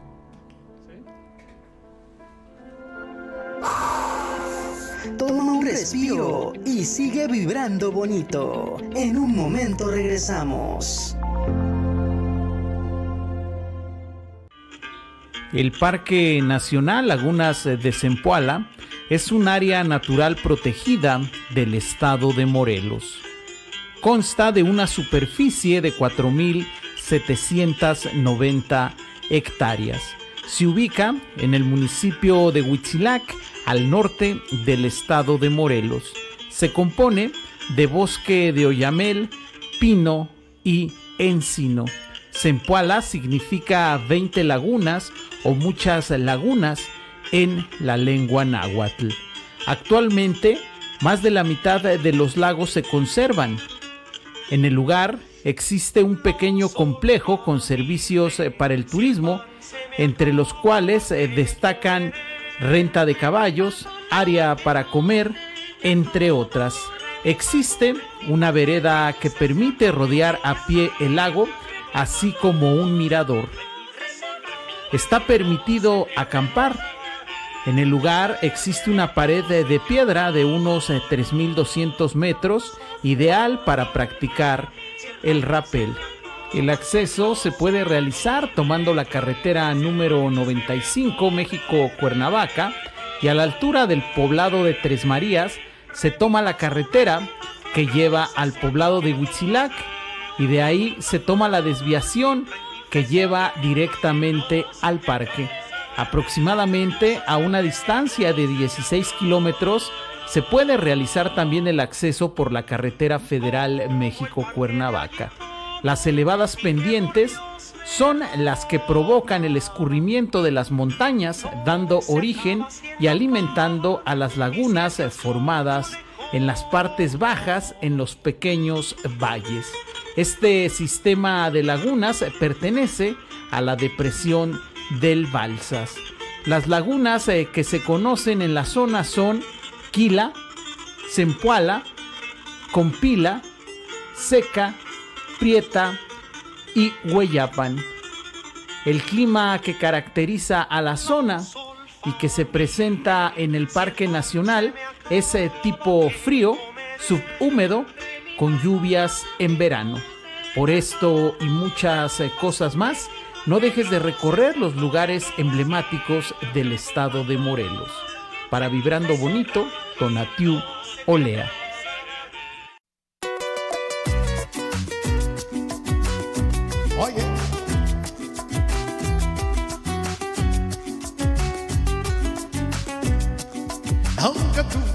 Me has echado en el abandono, aunque tú has muerto todas mis ilusiones, en vez de maldecirte con pulso en cono, en mis sueños se colmo, en mis sueños se colmo de bendiciones.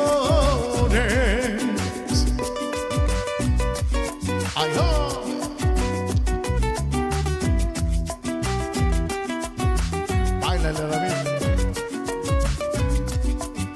Sufro la inmensa pena de tu extravío. Siento el dolor profundo de tu partida. Y lloro sin que tú sepas que el llanto mío tiene lágrimas negras, tiene lágrimas negras como mi vida.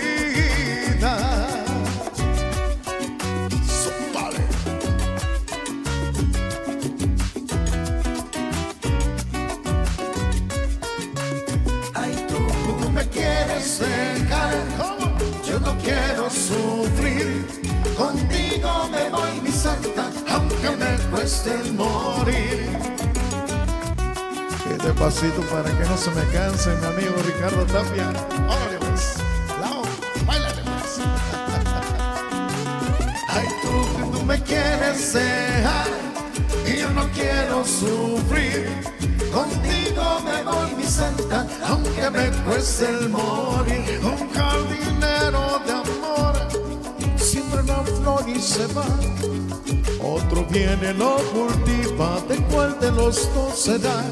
Ay, tú me quieres dejar y yo no quiero sufrir. Contigo me voy, mi santa, aunque me cueste morir. A nada prenda querida, no puedo vivir sin verte, porque mi fin es quererte y amarte toda la vida. Ay, tú me quieres dejar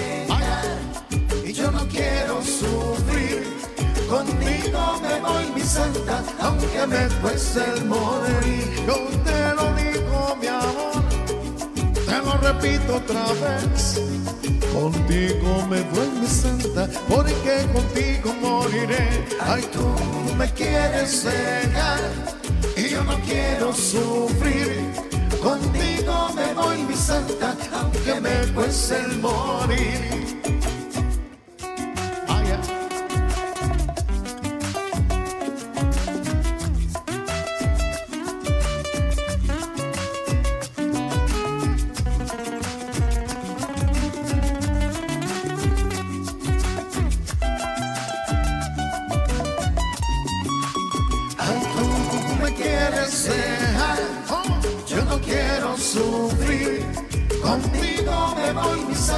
Aunque me cueste el morir. Yo te lo digo, mi amor, te lo repito otra vez. Contigo me voy, mi santa, te lo repito otra vez. tú me quieres dejar, yo no quiero sufrir. Contigo me voy, mi santa, aunque me cueste el morir. ¡Bravo! ¡Bravo! ¡Bravo, gracias. Para acá, vamos a despedir el programa juntos. Eso. De verdad, muchísimas gracias a todos por acompañarnos. Gracias, recuerden, nos vemos el 27 de abril aquí. Gracias, ¿Qué pasa? ¿Qué doctor Ricardo. Tapia Gracias, Vega. gracias, muchísimas Claudia. gracias por habernos acompañado. Gracias, Paco Valenzo, por estar con nosotros. Gracias. Gracias, director David Friedman. Gracias, Claudio Muñoz. Gracias a todos ustedes que nos acompañan y vamos a vibrar bonito. Los esperamos aquí en su programa la próxima semana. De, de esta a la próxima semana, el 27 de abril. ¿Sí es correcto? 20 21 de abril. El 21 de abril nos vemos aquí. No se olviden, estamos en contacto. Bendiciones. Hasta luego. Bye. Dios, gracias. Nos hemos llenado de positividad y energía para continuar con nuestro día. Nos escuchamos en la próxima emisión de Vibrando Bonito, aquí por Friedman Studio Top Radio. Tu lado positivo. Somos la radio que se escucha y se ve.